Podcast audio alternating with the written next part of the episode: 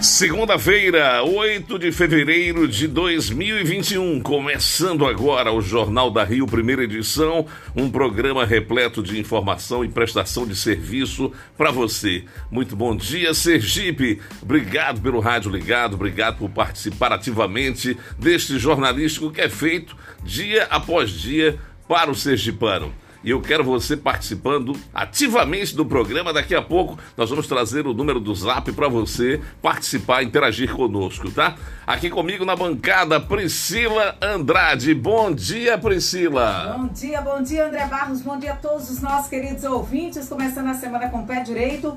Muita informação, muito conteúdo jornalístico. Com certeza, e vamos às manchetes desta segunda-feira, dia 8 de fevereiro. Manchetes do dia.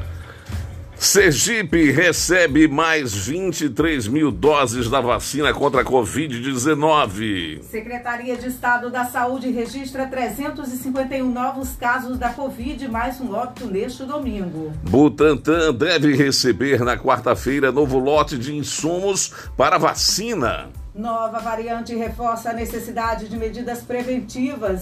Prefeitura Municipal de Aracaju realiza fiscalização e impede eventos irregulares em três bares da Orla da Atalaia. STF rejeita liminar sobre a lista tríplice de universidades federais. Suco de laranja e trigo são os destaques da balança comercial sergipana. Atenção, motoristas, trafegar em faixa litorânea pode gerar multa de 130 reais. Livro de Gilson Souza vai contar a história do jornalista Cleomar Brandi, de saudosa memória. Tudo isso e muito mais a partir de agora no Jornal da Rio, primeira edição, com André Barros e Priscila Andrade, que você só ouve aqui na 102 FM. Bom dia!